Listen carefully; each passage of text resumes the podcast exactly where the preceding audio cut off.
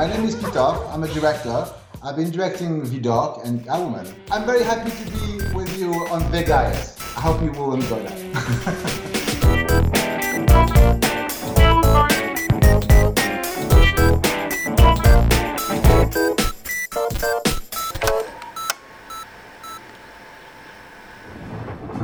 Seria tajemniczych morderstw.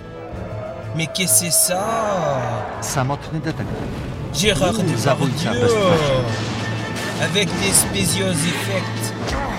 Des effets Gérard. Depardieu. W filmie Ah, Widok. mas espera, W kinach od 1 este, lutego. este está narrado em russo, mas olha, É, fica ou russo ou polaco. que se lixe. Yeah, um país de leste, provavelmente. Olá, Paulo. Então, o que é que nos trazes hoje? Bonsoir, Daniel. Et maintenant, Nous vamos va parler de Vidocq Vidoc de Monsieur Avec- Pitoff. avec ton ami Gérard Depardieu. É verdade, é verdade. É um filme do, do meu colega de profissão. Exatamente. Não Do- O, que é? Do- o gajo que faz figuração? Que aparece lá no fundo desfocado. Não, o O ator gordo. eu, eu, eu gosto, eu, eu sou um figurante Ah, mas de tu és método. ator. Ah, tu és ator. Uh, para quem está a ouvir isto se calhar pela primeira vez uh, e não, não sabe da história, eu fez, fiz figuração especial. Especial? Para mim não- foi, para mim foi nenhuma. especial. Para mim foi especial. Uh, num filme gravado ali na Serra do Bussaco, cujo ator Gérard Depardieu era o protagonista.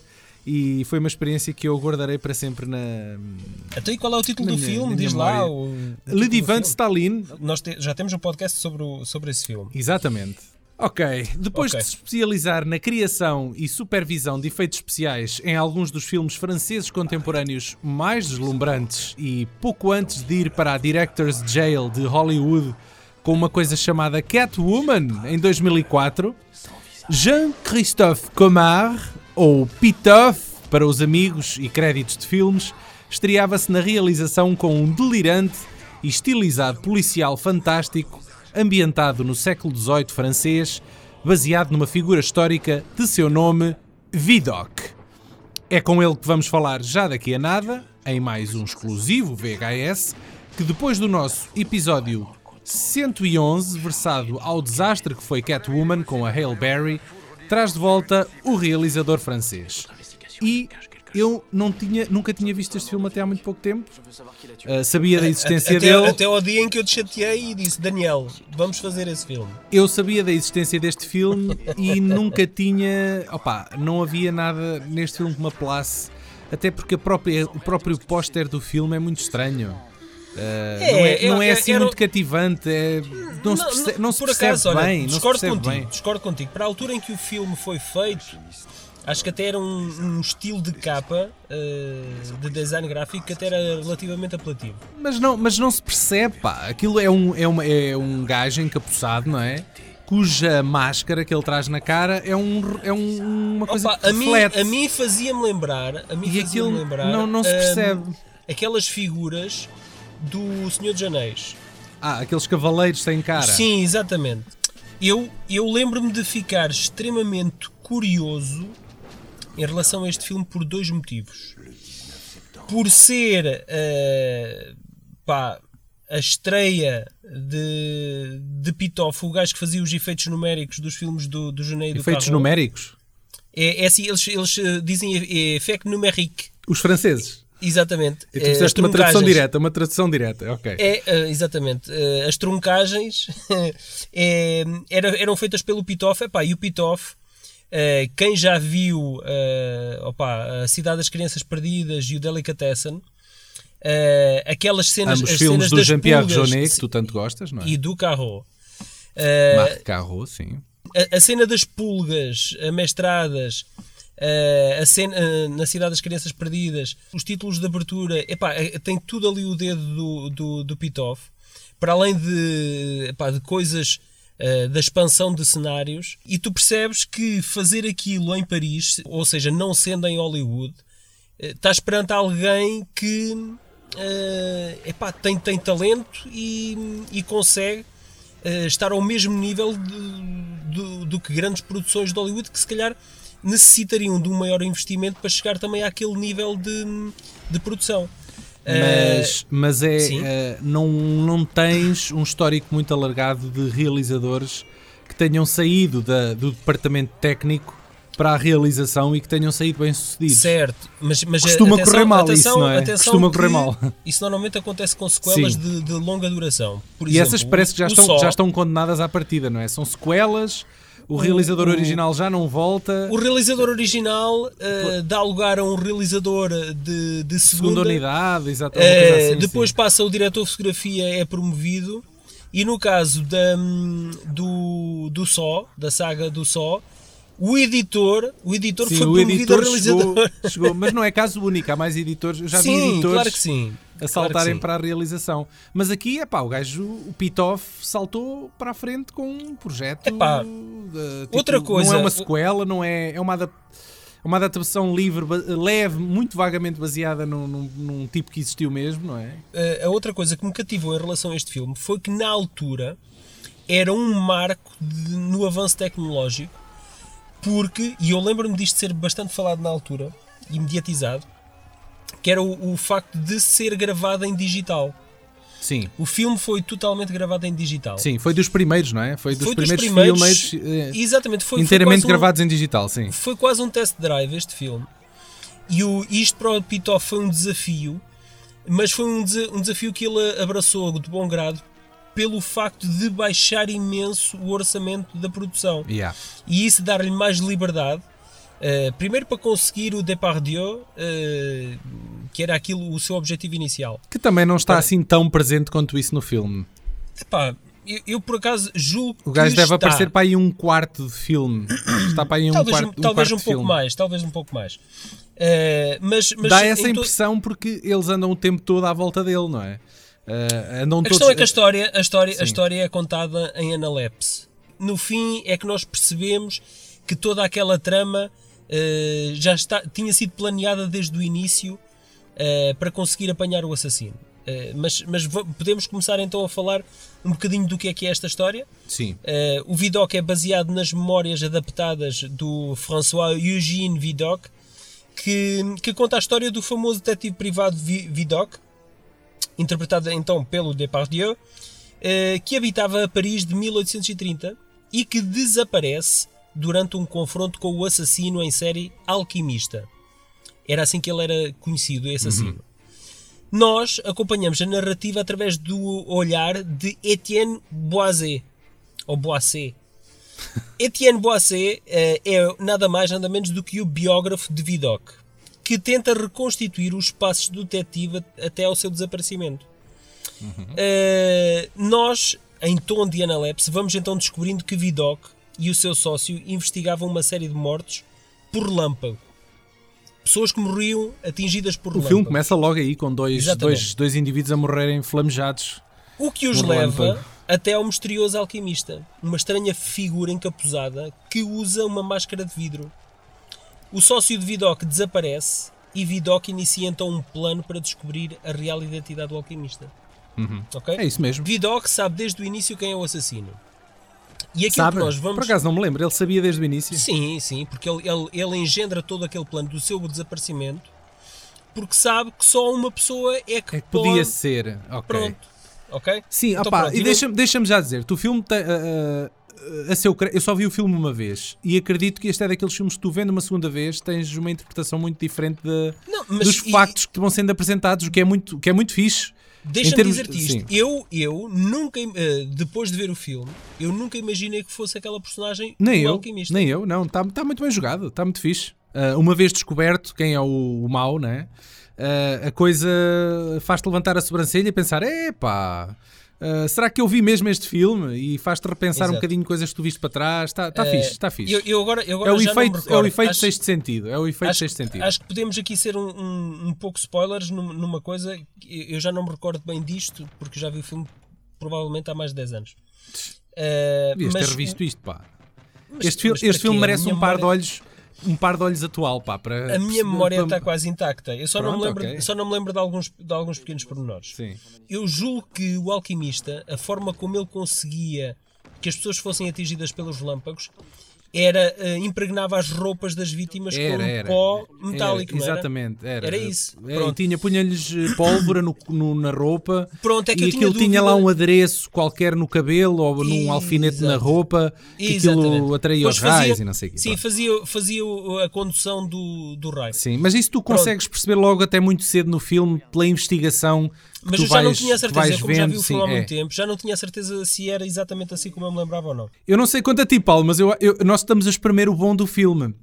Porque temos que falar no mau, não é? temos que falar no mau entretanto. eh, E eu acho que é tudo o resto. En- Então, Opa, diz-me lá tu o que é que é opa, o mau para ti. O que é que é o mau para mim? O mau para mim é que eh, o é o estilo esquizofrénico deste filme. O, o Pitoff não. O gajo ainda não, estava, ainda não está bem treinado, não estava bem treinado nesta arte da realização e o filme, o estilo do filme está todo all over the place. Tu tens ali coisas que parecem, parecem filmadas com handicam, eh, o estilo digital é esquisito, o jogo de câmaras é esquisito, o filme é muito esquisito. Visualmente o filme é muito esquisito, é pouco coerente uh, e isso joga contra o filme. Eu percebo que eles estavam ali a tentar qualquer coisa diferente, estavam a testar o cinema digital pela primeira vez e queriam poder abu- usar e abusar as câmaras de forma tu, muito tu sentiste, excêntrica. tu sentiste uma estranheza. Opa, oh, pois, no- pá, o filme é. Eu compreendo, eu compreendo o Pois. que tu estás a dizer. Aquilo é, É, Jean-Pierre Jeunet, é ele a tentar ser É. Jean-Pierre Jeunet, percebes? Não, não, não, mas atenção. Mas, É, eh, o mas que- não tão bem uma- sucedido. uma- ele, o Marc Carro e o Genet contribuíram para a feitura deste filme. Uh, sem dúvida. E, o- e tu, como, tu, como nós já comentámos aqui no início do podcast, o Pitoff veio de trabalhar em filmes uh, do Jonet. Mas ele convidou-os a colaborarem com ele. Certo? E, e o Carro Aceito isso. fez o design de personagens, eh, que é aquilo naquele era tão bom nos, nos filmes em que ele colaborava com o Genet. Sim. E o Genet deu apoio na criação da estética do filme, precisamente. Sim. O filme tem, tem coisas fabulosas, desde os, os cenários, por exemplo, o guarda-roupa. Cada vez que Sim. nós estamos, cada vez que o filme nos coloca num cenário real, é, é impecável. Tu tens ali, em termos de departamento técnico e considerando o orçamento do filme, os gajos fizeram um trabalho impecável. O filme visualmente está muito bonito a nível de cenários e de guarda-roupa, Uhum. de caracterização dos personagens, os próprios personagens, mas depois, cada vez que te largam um personagem na rua, por exemplo, e, Uhum. tu, te- e tu és largado num cenário de, de croma, não é? Porque os fundos não existem, os céus, aqueles céus não existem. Depois aí o filme espalha-se ao comprido, porque aquilo é muito, muito feio, nota-se perfeitamente que é artificial. ah, Eu os cromas, os contigo- cro- eu alguns cromas são em algumas horríveis. coisas. Eu concordo E- contigo em algumas coisas. E isso faz-me sempre fazer aquele. Ai, caraças, pá. Voltem para estúdio, rápido. Voltem para dentro de um cenário real. Que isto está muito feio aqui. Eu concordo que houve ali algum experimentalismo, eh, porque era um estilo novo de trabalhar eh, o filme e a fotografia, usando um, equipa- um equipamento digital. A questão é que isso permitiu mais liberdade e ousadia também Pois, eh, o, o na problema foi esse, abordagem foi não haver, estética. foi rédea solta e, e não, ah, não havia ali ninguém que dissesse ao Pitoff que se calhar aquilo não ia funcionar ou que aquilo era demasiado. mas eu, mas eu não acho, eu não acho que não funcione. Ah, eu, eu acho é que ser um filme de época, tu não estás habituado a um estilo quase videoclipado de abordagem a um filme de época. Não é uma coisa tu eh, estejas habituado a ver, porque hum, acho que não há assim grandes exemplos de que isso tenha acontecido alguma Mesmo vez. assim, mesmo assim. Eu concordo contigo que eh, o ritmo do filme, ao princípio, causa estranheza, não- mas não é pelo ritmo de edição, mas sim pelo ritmo dos 24 frames vídeo. Eh, isso a mim fez-me alguma Também, estranheza também. quando eu vi o filme pela primeira vez, porque nós estamos eh, o, o nosso olhar treinado para o cinema e, e para os 25 frames eh, em 35mm e tem um compasso e um ritmo ligeiramente diferente. E veres vídeo, um filme em vídeo, mas com uma fotografia cuidada, mesmo assim causa estranheza porque as pessoas Pois. andam a um ritmo ligeiramente mais acelerado, que é o ritmo da realidade, não é? Dá a, ideia, dá a ideia que o gajo passou umas câmaras lá para a mão de uns mancebos, Exatamente, não é? E exatamente. "Epá, vão ali fazer uns planos assim, de corte, umas coisas, E uma façam coisa- ali umas uma- cenas, não é? E uma coisa que me fez- salpicava, salpicava Sim, essas sim, cenas no sim, filme sim, e sim. aquilo não, não funciona. Uma coisa que eu, eu acho que isso era uma forma dele caracterizar as personagens. Porque ele fazia uma coisa, era com uma grande angular, espetava as grandes angulares em cima das pessoas. É como o Para, Peter para Jackson. evidenciar. Como para o Peter evidenciar Jackson também fazia, pormenores. não é? Sim, exatamente. Para evidenciar pequenos pormenores, detalhes físicos que de alguma forma caracterizavam aquela personagem. O ritmo do filme, por ser em vídeo, acho que passado 10, 15 minutos tu embranhas-te e acabas por esquecer aquele Sim, ritmo. aquilo, tu esqueces-te um bocado do- dos- de, alguns aspectos menos bons ali na, na, na estética do filme. Fi- opá, A pronto, ti, a ti fez-te confusão. Ah, Fez-me confusão, fez-me confusão e fiquei com pena do filme ah, ser tão experiencialista e, não, e de, dele ter rédea solta nesta abordagem. Percebes? A coisa devia ter sido um bocadinho mais comedida. Tens noção que a maioria dos eh, atores que contracenam com o Depardieu, eu nem sei como é que ele ainda não está envolvido aí num escândalo sexual de Hollywood ou. Opa, o ou gajo europeu. disse agora, o gajo veio agora dizer numa entrevista qualquer que já tinha, eu, agora- eu não estou a, para, não estou, estou a parafrasear, ah, mas basicamente o Depardieu disse agora numa entrevista que já tinha tirado a pinta do Harvey Weinstein. Disse que já Sério? lhe, já lhe tinha tirado a pinta e já, Já- já, já sabia do que é que a casa espelho. gasta. Já se tinha visto ao espelho, basicamente. Ah, ah, pá, pronto, ah, não sei. Por acaso o Depardieu era um nome assim um bocado. Mas eu acho que a, a malta tem medo dele, não é? O pessoal deve ter medo dele, ainda por cima o gajo tem ligações ao Putin, não é? Pois não sei, não sei, mas eu acho que ele é, ele um é- medo. ele está lá esquecido aí em alguma lista.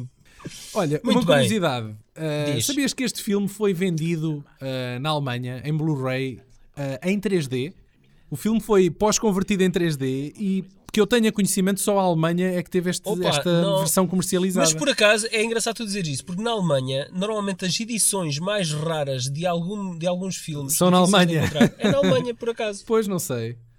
Então, Não sei, Mas, mas, mas, é, hum, mas é curioso isto terem-se dado ao trabalho de pós-converter o filme. Um filme que nem é. É um filme algo obscuro, não é? O filme, Sim, é eu- verdade. eu- é um facto. depois, desde que o filme saiu em 2001, eu estou um pouco ou nada a ouvir. Não, a voltei a, única, ouvir falar a única nele. coisa que dá um bocadinho de luz a este filme é o facto de lá ter o Depardieu. Sim, ok? também, também. Senão, opa, de ser uma coisa. estaria aí, estaria aí mais esquecido ainda. Opa, e, não, e é um filme francês uh, a pensar no público, não é? É um filme comercial.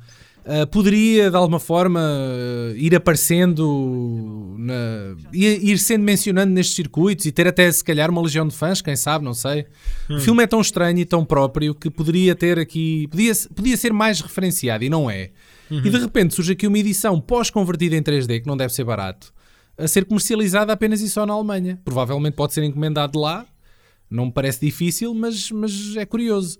Já nos Estados Unidos, o filme foi comercializado ah, em DVD não com o nome Vidoc, como nós também o conhecemos cá, mas como Dark Portals, The Chronicles of Vidoc. Eh, Eu não sei se eles tinham intenções ou, ou acreditavam que o filme ia fazer parte de um franchise maior, sim, é? dar, dar uma sequela. Ah, mas foi este nome que teve no- nos Estados Unidos, sim. Nós ainda não falámos aqui bem do, do elenco, mas este, o elenco do, do Vidoc, para além do Depardieu, que é o nome eh, mais sonante, não é? Eu não, não conheço Tem- os outros, pá. Tem o André Dussolier, eh, que é um. eh, epá, é um Rui de Carvalho lá em França. Yeah, yeah, yeah. O gajo entra em muitos filmes, mas é sempre, sempre um secundário ou uma mas, coisa mas assim. é- é- mas ele é um gajo muito Versátil. se seguro e versátil. Epá, e é um gajo. Todos, todos os grandes cineastas eh, de França, ele já trabalhou com eles todos. E É uma aposta uma segura. Depois temos o Guillaume Canet, que é eh, quem, quem faz o biógrafo. O tal Boissé, Eh, que- sim. que, que hum, entrou na, na praia com o DiCaprio e a, hum, e a outra miúda que agora esquece o nome, francesa. E depois temos uma espanhola que é a Inês Sartre, que eu digo uma coisa, eu eh, muito, né? muito antes, muito antes de a ver em cinema, já tinha uma paixoneta pe- pela, pela Inês Sartre eh, por causa de um, de um anúncio aos perfumes Trésor de Lancôme que, dava, epá, que era, houve, eu ainda hoje me lembro daquela publicidade e em que ela chorava epá, a olhar para a câmara mas chorava de de- com um olhar apaixonado epá, e aquilo não, e eu pensava que ela era uma modelo não sabia que ela era atriz, pensava que tinha escolhido uma cara bonita por ser um- uma modelo Pá, eu estou aqui a ver um, mas ela neste ri-se, não está a chorar. Não, há vários, há vários. Há um- ah, ela foi a, a, a cara, o rosto da, da Trésor de Lancôme durante muitos anos. Vamos ouvir o anúncio para ver se isto vos desperta alguma Ah, coisa. alguma, algum interesse, Alguma coisa, sim. ah, algum sex appeal.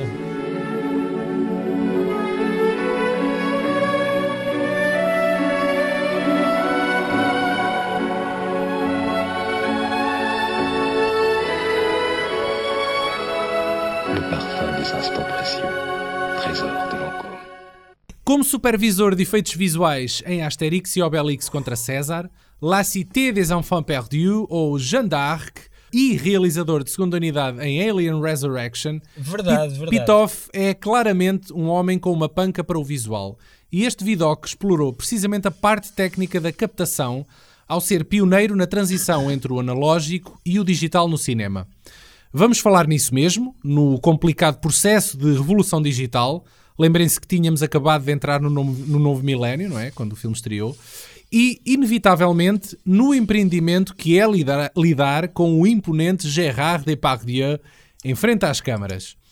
A seguir, não desliguem isto, porque vou-vos contar a história de Eugène François Vidocq, o detetive real que inspirou o filme, e como é que este homem, que começou por ser um pelintra das ruas de Paris, acaba na polícia e a revolucionar a investigação criminal em todo o mundo. Para já, Sr. Pitoff está em linha?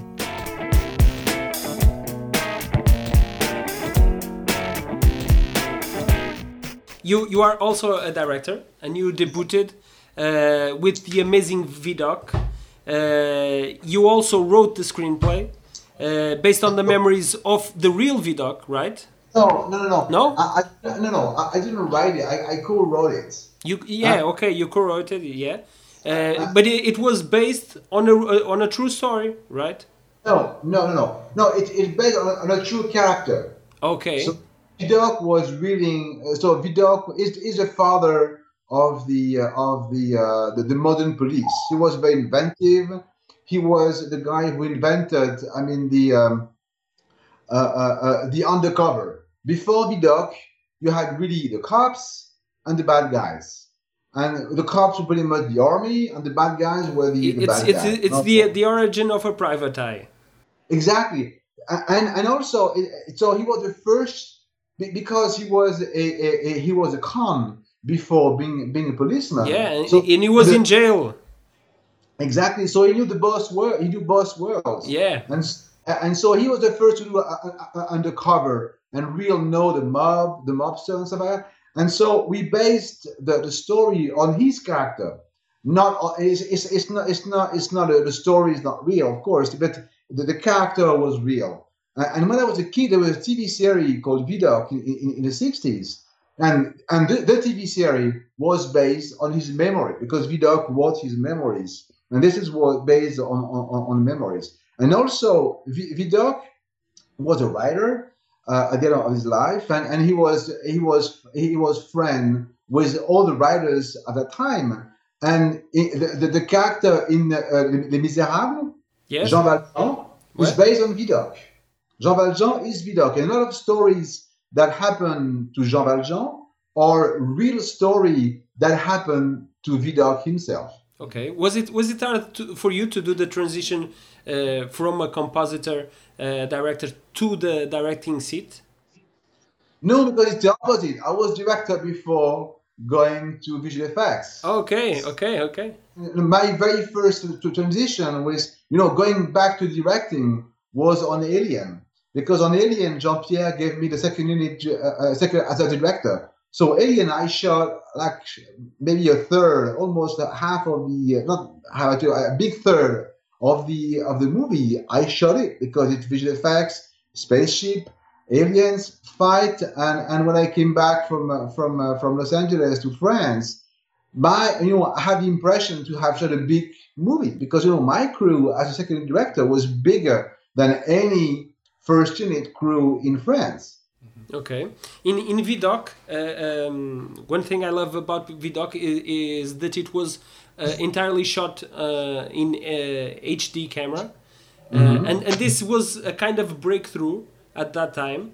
Uh, you you uh, made it possible for for other filmmakers to to understand that it was possible to make films uh, in in uh, make them uh, with with a lesser budget and uh, and that the video quality could be used on film. Yeah, no. So to me, the, the point to make to make Vidoc u- using HD was, I mean, the, the, the- first concept was visual because I've been, uh, you know, because I was in, in, technology, I saw the image for from for the HD, what, what was so-called HD image, like for, for years, and I was amazed by the quality. I was amazed by the depth of field, by the the way the, the image looked. And the freedom, probably, that, that it No, be because at that time it was not freedom. At that time it was, you know, because I made the first movie with the, with the edgy camera, it was a nightmare. I had no freedom. Uh, it was because it was it was it was. I mean, uh, we didn't have any tools. For example, the, the the camera, the output of the camera was HD, all right. But I shot the movie with a Steadicam, and the Steadicam didn't have HD. So and we didn't and and, and because to, to first we, we didn't have like an adapter from HD to SD, so we couldn't deal with a Steadicam. So the only way to deal was to put a black and white camera to shoot the viewfinder of the camera essentially, Okay. and to fit the Steadicam. So Okay. no, it was not easy. I imagine, I imagine. yeah so no, no so, so what, what drive me uh, uh, it was really the quality of the image and and because vidoc was a period piece and i didn't want to make the movie look like any other period piece we've seen before to me No, it, and I, I, I think you accomplished that. The, visually, it's it's a completely different film. E- even today, it it's, it has a, its own look. yeah so i wanted to, to make more like a sci-fi movie in the past that was the whole point of vidoc to make it more look like a not a video game but something you know from from a different different age so so and i picked the the, the, the, camera the hd camera because it would give me this image the lens the, because it, it was a light camera so i could be very mobile. I could you know and then and i shot with a lot of you know uh, um, dv cameras. You have shots shot with small small cameras i put on on gerard depardieu's face. So i tried to explore a different type of camera to uh, really to uh, to bring a different experience to the uh, to, to the uh, the movie goers so they they, they, they, they so they, they see a movie they, they they are in in in in in, in 1820 in a different way they have been before You you have you have such an amazing cast on, on Vidoc, uh, um, all of them. Uh, but Gérard Depardieu, uh, he he gives a great performance. Uh, how was it to to work with this great actor? first i was scared like hell He has a temper. He has a temper. Yeah, he's such he's Gerard Depardieu, and I've been working with him on, on Asterix Yeah. versus Caesar, and he's I was afraid of him because I mean he, he, he's the nicest man, but you know he's such a rah, rah, rah. So I thought that he will kill me the first day. I, really, I was really scared, and before the first day of shooting, so he knew me. So and and and, and so I, I've met him like a few times for the movie. I mean, the first time I, I met Gerard is is uh, the first day we uh, we sent him a script. So we s- at that, so we sent him the script, and at that time I did like a, a book of with illustration, like, like you know like a mood book to really understand. So so people will understand what the movie will, will look like. And then we went to see Gerard. Gerard, Gerard read the script and saw the book, and he was the one selling me the movie. Okay. One, and yes, I want to make this movie because blah blah blah. The first uh, ever shot in digital, and the character, Vida, blah blah blah. I love Balzac. I love you know all these you know this this, this guys and the, the the Gerard has an amazing culture. And so yeah, I want I want to make this movie. I say okay, sure. I want you to be in it, so yeah, so that's fine. so and, and Gerard, I I saw Gerard a few times before shooting, and I was, you know, one I, I should, I, I think two times, just one to say hello, blah blah, and and he was very busy at that time, and then the second time it was just to uh, to to try, I mean, the, the, the costumes and make sure that you know everything was fitting, and then I wanted to have, and I said, Gerard, can we can we talk a little bit? Can we like you know talk about the character and stuff. So I was expecting to spend like, at least a half an hour so we can talk about the character. And Gerard told me, no, no, no, don't worry. I know Vidoc. He's a lion. That's it. Vidoc is a lion. okay. And okay, so I said, okay, wow, I'm in trouble. and, uh, you're not gonna direct your movie. I- I'm in trouble. Wow, he, he's, he's a lion. What, what, what am I? And, and then the first day of shooting, So I wanted to have the first day of shooting to have a light day. I mean, to, to uh, have a time to set up the crew, every, everything. And the, the first day we shot in the in um, in uh, in uh, in um, the uh, uh, Pantheon. Pantheon is, is like the Invalid, but it's not the Invalid. It's a, it's, a, it's a, the same type of monument, but we had this one for the dome and blah blah. And so we had to sh- to shoot under the dome. And in order to get to the dome, it was like 350 Steps. and no elevators, nothing. You had to carry him. yeah, and, and, and then so it was you know it was seven in the morning. The crew was here, and we had some lift for for the for the equipment. Yeah. But people have to walk, and Gerard arrived. And he looked at the lift and he said, "Could you take me to the lift?" The, the guy first said, "No, no, no, Gerard, I'm sorry. You have to uh, to walk the steps." And then I said, "Oh my God! I mean, uh, I- you know, there's two options. Either he wants to go or he doesn't want. If he doesn't want to go, I'm screwed. And you know, I'm screwed. Okay. Option two. If he, if he wants to go all the way. So when he's up, I again I have two options. Either he hates me or he's fine. if he hates me, it, I will be in trouble for the whole time period. And then so Gerard took his time, and then he went up this 150 steps, and he was like smiley at the end. Did, and then okay, what do we do? And then I had different cameras to test and blah blah blah, and he, he, he had fun doing this day, okay. and it was fun. And then the second day, so second day we shot at the uh, uh, Avalide. And same thing, we were on under the uh, the roof and everything. It was same kind of same situation. But on that day, Gerard was not was not on, on, on the schedule. It was so I had like a stunt double to do stuff, but Gerard was not involved in, in that in that day. Okay. And you know, in French, we do like what we call French hours. At, so we, we have a crew call at 10 o'clock. At 11, we have lunch. And then noon, we start shooting. Okay. And then, so after lunch, I passed by his, uh, uh, uh, passed by what, what, what was supposed to be a Gerard, uh, Gerard uh, uh, uh, truck. And I saw Gerard, and I just, you know, say, to uh, come to stay in, in, in his trailer and say, Hi, Gerard, how are you? And stuff. But, you know, you're not on the schedule today. And uh, yes, I know. But, you know, I have nothing to do. I just have to, uh, my daughter uh, will be out of school at 5 o'clock. And it's, if you need me, I'm here. and I said, yeah, but you know, we, we uh, same deal as yesterday. We have to go under the roof in the. But yeah, fine. I'm fine. I said, okay, yeah, okay, yeah, yeah. And then please give Gerard his suit and stuff, and then Gerard climbed climbed the steps, and and he, uh, I was I was I was planning to do like white shot and stuff, and Yeah. I said, oh, fine, I'm here. Use me. Every day was an adventure, I imagine. yeah. And then from that day, I was like, huh. And then Gerard, you know, was very was the nice was and he's the nicest man ever. But sometimes he has a temper. But you know, he was the nicest guy in, in the world for the whole shooting, and he was very helpful with everyone. Everyone, you know, having you know, having fun, and uh, it, was an incredible experience. And since then, I'm still in touch with Gerard, and, and uh, he's, he's he's he's an incredible man, incredible man. Okay. Big, big, big heart.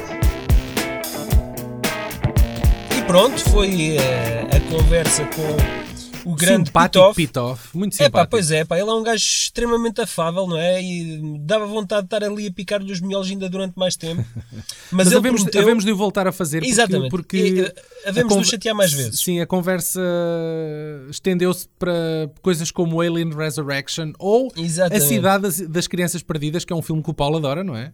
É um filme francês, de Jean-Pierre Jeunet. Nos meus eh, anos iniciais da descoberta do cinema, além do cinema de Hollywood, eu tinha algum ressentimento em relação à língua francesa.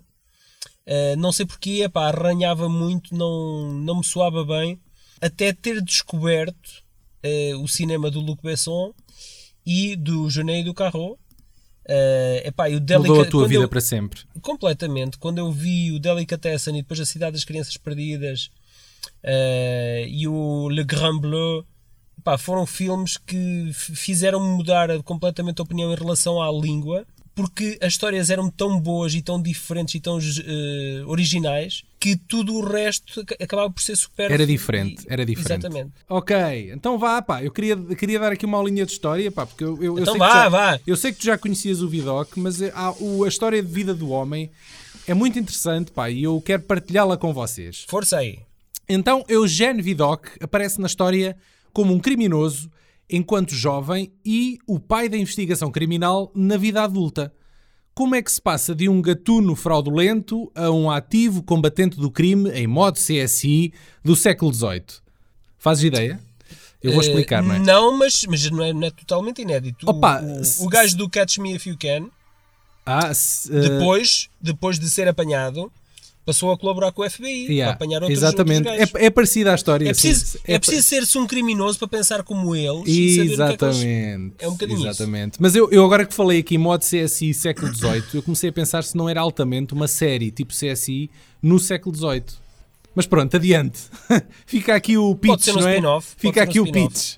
É um Aos spin-off. 14 anos, Vidocq mata acidentalmente o instrutor de esgrima e por causa disso foge de casa e junta-se à cavalaria da Armada Francesa. Isso foi antes, antes de existir a Legião Francesa, que era para lá que iam todos os gajos, Os, os bandidos, é? os bandidos exilados e não sei o quê, que fugiam de alguma coisa, era para lá que iam.